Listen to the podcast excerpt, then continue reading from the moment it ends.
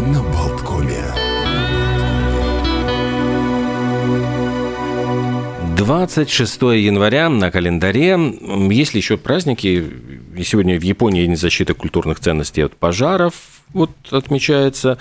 Э, Ну и в Индии День богини мудрости и искусства Сарасвати.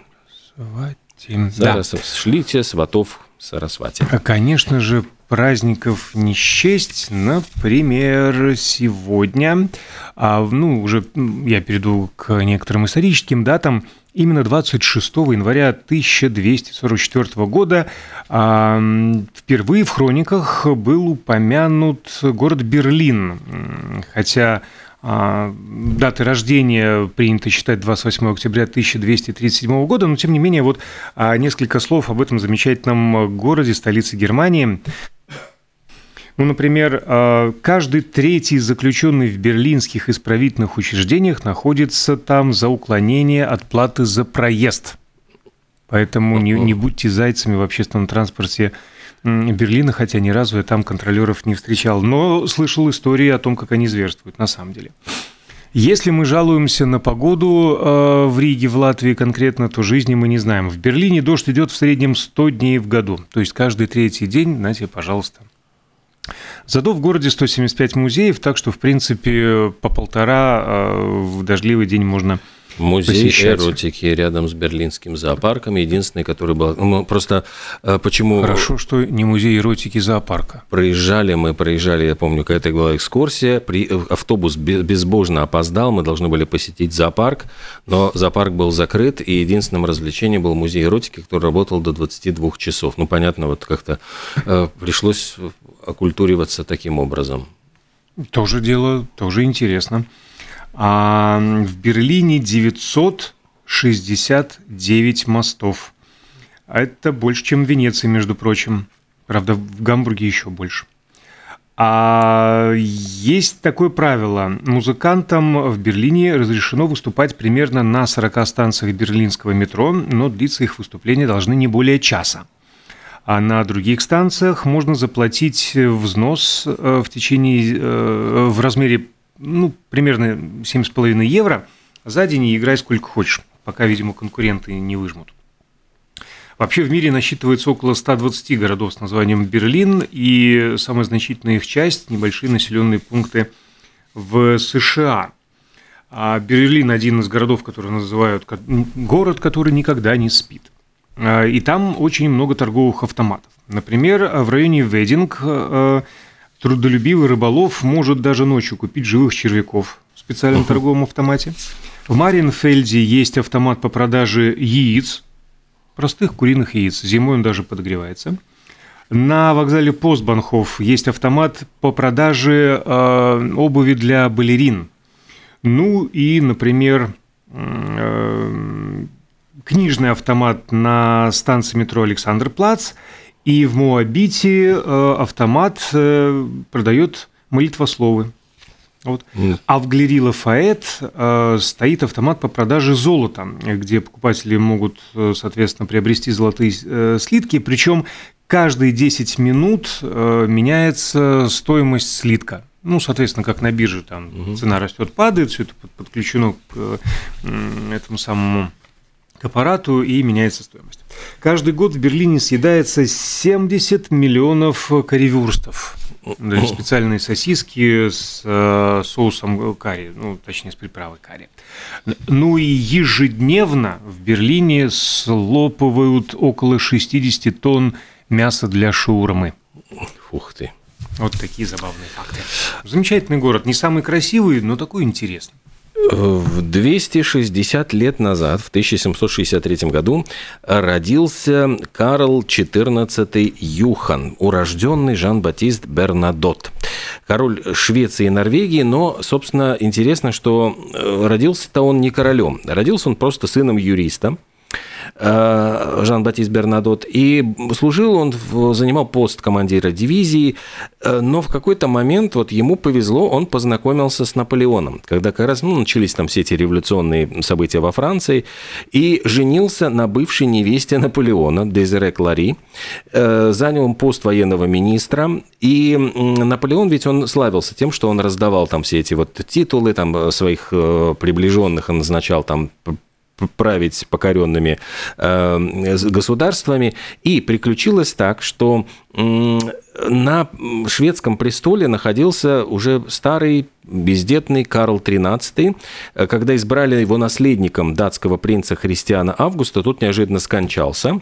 И вот в этом возникшем кризисе, в общем-то, возникла эта идея э, выбрать Бернадота. Он принял лютеранство, приехал в Швецию, э, причем э, король, я понимаю, еще не успел скончаться, он его просто усыновил, то есть, значит, как бы они оформили это все юридически. И говорят, что он, вот Бернадот, проявил совершенно незаурядный дипломатический дар. А, то есть Наполеон же воевал с Англией, но учитывая интересы торговые, он ухитрился вот, значит, как будто бы находиться с ней в состоянии войны, но при этом никаких военных действий не предпринимать. А наоборот, там как бы хитренько торговать и, в общем, хорошие отношения. Скинули, когда Наполеона, он ухитрился опять-таки остаться на престоле. Ну, то есть он при каждом вот каком-то смене власти, он умел находить... Пристроиться. пристроиться. Более того, когда ведь э, Швец, Швеция, значит, когда, ну, вот при, битва при Лейпциге, которая завершилась уже поражением Наполеона, э, он ухитрился при этом прихватить Норвегию, которая, значит, ну, считалась, ну, входила в состав э, шведской короны, а потом норвежцы отказались и приняли конституцию. И вот, по идее, дело шло к войне, нужно было, значит, ну, воевать, покорять опять, и он ухитрился без войны разрулить. Говорит, Хотите быть республикой? Окей, вот у вас конституция, берите конституцию, но признайте, что власть шведского короля – Угу. То есть получается, что с одной стороны республика, а с другой стороны правит шведский король, но норвежцы почесали, в общем, в голове, решили, ну а, а чего, в принципе, ну и сойдет и так. И в результате просто я к, к чему клоню, что эта династия Бернадотов, она как раз правит Швецией до сих пор. Вот этот сын юриста, который вылез ниоткуда, пристроился к Наполеону, затем вот ухитрился, значит, усыновил его там, значит, уматерил этот король, бездетный Карл XIII, и вот теперь э, вся эта династия идет с э, его рода. Весьма интересно. А сегодня в Австралии большой праздник, собственно, День Австралии, отмечается он в память об основании первой колонии именно 26 января 1788 года в бухте Сиднея высадился капитан Артур Филипп, поднял британский флаг, основал Новый Южный Уэльс, вот это вот та самая первая колония, и именно, ну, как он высадился э, в Сиднее. Сиднея еще не было, они же его и основали, а залив назывался Порт Джексон. Ну и э, впервые День Австралии начали отмечать в 1808 году. Сегодня исполняется 95 лет со дня рождения. Очень, ну, я бы сказал, такой удивительной совершенно фигуры в мире кино. Роже Вадим, настоящая фамилия которого Племянников, он с русскими корнями, французский кинорежиссер.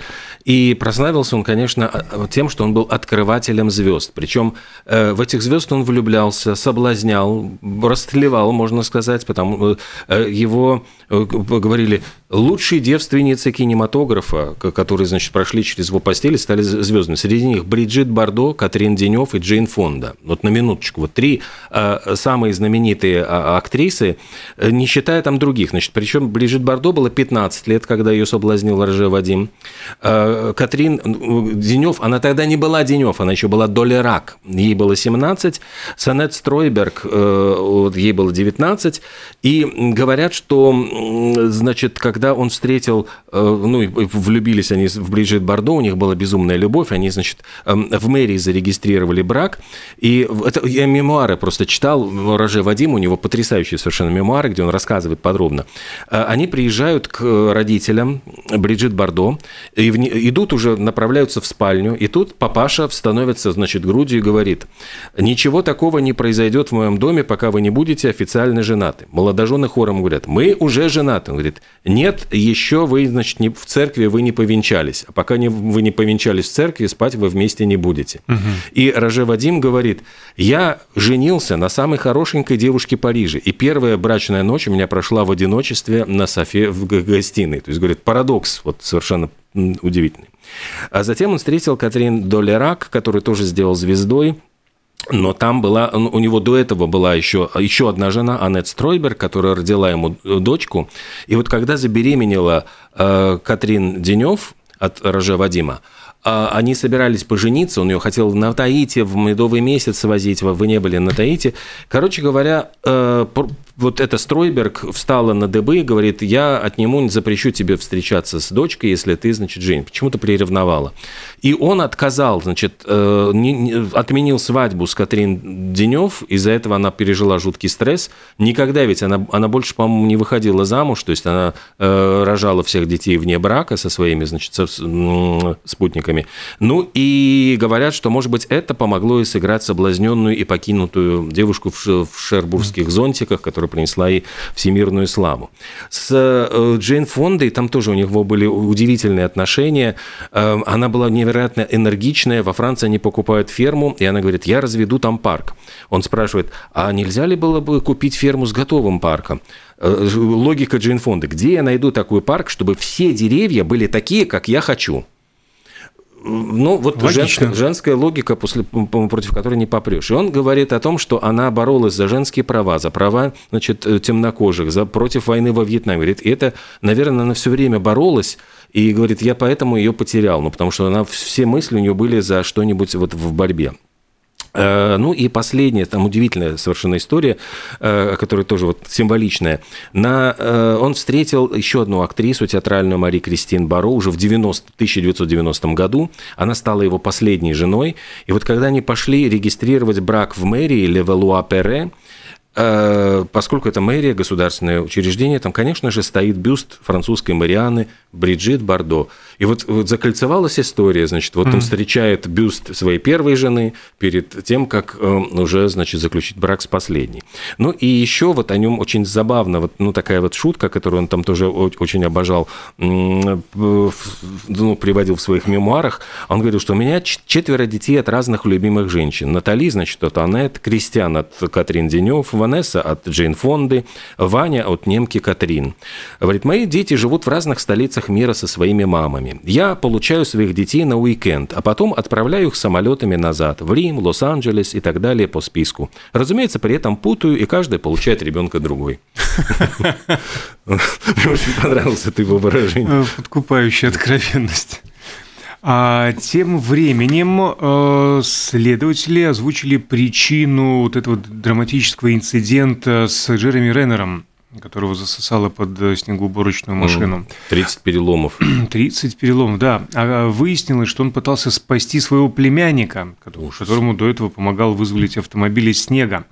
Но вот произошла какая-то оплошность, эм, стояночный тормоз, который мог бы остановить машину, не был включен, поэтому, когда Райнер вышел из нее, она стала соскальзывать со склона, и в отчете окружного шерифа штата Невада сказано, что когда мистер Реннер пытался остановить или отклонить ну, вот этот вот э, снегоуборочный, а, чтобы спасти от травм своего племянника, его затянуло под автомобиль и переехала. Племянник э, смог, наоборот, оказать дяде первую помощь, он находился с ним, пока не прибыл вертолет, и актера по воздуху не доставили в больницу, где он пробыл около двух недель. А, ну да, переломы более 30 костей. Первое время Джереми Реннер находился в отделении интенсивной терапии, а теперь уже на домашнем излечении. А, следователи продолжат изучать снегоуборочную машину, чтобы выяснить, не было ли каких-то технических неисправностей, а, которые не позволили включить стояночный тормоз, или Реннер просто забыл затянуть ручник. В 2020 году Билли Айлиш стала победителем на церемонии Грэмми. Э, Грэмми, собственно говоря, именно в этот день она получила пять наград, включая лучший новый исполнитель и песню года. Э, Причем говорят, что эти пять наград вот в такой комбинации в последний раз завоевывал в 81 году Кристофер Кросс. Также э, ей было 18, она стала самой молодой, то есть она сменила Тейлор Свифт на посту самого молодого человека, когда-либо получавшего награду Грэмми. То есть 18 лет она уже удостоилась этой награды, которые, которые идут годами многие другие артисты. А еще в 91 году у Queen э, песня «Инуэндо» стала номером один в Великобритании. И поскольку этот э, трек длится 6 минут 30 секунд, э, кстати, он на 35 секунд дольше, чем «Богемская рапсодия», это третья по продолжительности хит номер один в Великобритании после «Hey Jude». И еще у Simple Minds была какая-то «Belfast Child». А потом появилась уже чуть-чуть попозже Oasis со своей All Around the World 9 минут 38 секунд, и Инуэндо сместилась с третьего на четвертое место. Вот. И соло фламенко играет э, не только Брайан Мэй, а гитарист группы Yes Стив Хоу. Вот так вот. О мире музыки э, и личных отношений. Пике, Жерар Пике, бывший вот э, Шекиры, Ный, выложил в Инстаграме фотку э, с моделью Клары Чия Марти, собственно, та самая разлучница. А, таким образом, слухи об их романе получили подтверждение, но это не самое главное. Самое главное – это комментарии, которые сразу посыпались, и, мне кажется, самый смешной из них – это та, которая съела варенье Шакиры. Жду комментариев, берусь за попкорн, интересно, как на фото отреагирует Шакира, ну и так далее. Там э, якобы сейчас запущено, я не знаю, э, правда это или нет, что якобы Пике пытался вернуться через месяц, значит, к Шакире, чуть ли не умолял ее, значит, снова воссоединиться, а она гордо, значит, сказала, нет, больше я на это пойти не могу. Но, может быть, это слух, который был запущен. Не лезь к моему роликсу со своим Кассио, да? Да. А еще в 1961 году на первом месте в Великобритании был Элвис Пресли с замечательной балладой «Are you lonesome tonight?» Песня, причем какая-то древнющая, 26 -го года, была написана Роем Терком и Лу Хендманом, э, но впервые она как-то стала еще в 50-х годах зазвучала, а песню, говорят, э, это была любимая песня жены менеджера Элвиса Пресли, полковника Тома Паркера, которую звали Мэри Мот. Вот она эту песенку навязала, типа, вот люблю эту песню, пусть твой этот самый подопечный споет ее. Ну, и спел. И... Поставь мой компакт-диск. Ну, в общем, ты не прогадала. Не прогадала. Это был его шестой хит номер один в этих самых чартах. А еще, еще, еще в 2004 году, забавная очень тоже история, э, Джон Лайдон, э, из, ну, бывший вокалист Sex Pistols, стал одним из десяти участников британского телешоу I'm Celebrity, Get Me Out of, of, there, of Here. Это, ну, вы вытащите меня отсюда, это, значит, э, знаменитости в каких-то экстремальных условиях. И говорят, что это снимали все в австралийской глубинке, и Э, короче говоря, на него сыпали птичьи какие-то, значит, сем, ну, какие-то семечки, корм, э, которые клевали гигантские страусы ну, такие вот ему выпали испытания. То есть его обсыпали каким-то кормом, а потом страусы начинали его клевать. Ну и после этого первого, значит, испытания он сразу снялся с этого конкурса и сказал, что ну его Get нафиг. Okay. Да. Получил, правда, за это удовольствие, за, за полученный, значит, моральный ущерб 42 с половиной тысячи долларов США и уехал из этих джунглей. Ну и нечего взрослому человеку таким идиотизмом заниматься. А про Элвиса Пресли и его внучку угу. она сыграет солистку вымышленной рок-группы 70-х годов The Six. А в качестве прототипа выступает группа Fleetwood Mac с ее сложными отношениями между участниками. Ну вот дочь Лизы Марии Пресли, внучка Элвиса Пресли Райли Кио сыграет певицу Дейзи Джонс, которая присоединяется к этой вот группе The Six после того, как привлекла внимание ее лидера Билли Дана. И сегодня, кстати, исполняется 60 лет э, половиночки дуэта Уэм Эндрю Риджли. Мы уже, наверное, начали забывать, что Джордж Майкл начинал вот в, как участник дуэта. Хотя говорят, э, что по большому счету этот дуэт, ну, Эндрю Риджли был скорее такой, ну, просто красивый парень, с которым э, Джордж Майкл дружил, и Э, песни писал Джордж Майкл, в основном все вокал тянул на себя Джордж Майкл. В общем, практически дуэт Уэм, понятно, что был скорее вот проектом Джорджа Майкла, чем этого Риджли. Он пытался затем продолжить карьеру в одиночку, снимался в кино, но как-то вот, ну, не стал такой большой крупной звездой, конечно, как Джордж Майкл, хотя прекрасные там Wake Me Up, Before You Go Go, там можно много вспомнить песенок у Уэма. Конечно. А сегодня есть еще, еще пару минут, да, у нас как раз пару минут и есть, э, отмечает день рождения, ну, много кто, ну, например, Эдди Ван Хален э, появился на свет э, в 1955 году, американский гитарист-виртуоз, основатель группы имени себя, а кроме того, автор дизайна гитар, которые выпускаются под названием «Франкенстрат» ну, стратокастер, а вот есть франкенстрат. Всякие примочки и специализированные усилители. Ну что, мы, наверное, на этом прервемся. У нас э, ждем гостей, поскольку мы будем говорить о такой, можно сказать, главной премьере латвийской чуть ли не года. Картина «Молоко матери». на Оскар. Нет, ну, картина, которая будет, Номинант, будет Номинант. да, вот надеяться, что вы будут выдвинуты не в этом, а на, на следующий год. Так что э, поговорим об этом фильме и его создателях. И, собственно, буквально через какое-то небольшое время появятся они у нас в студии.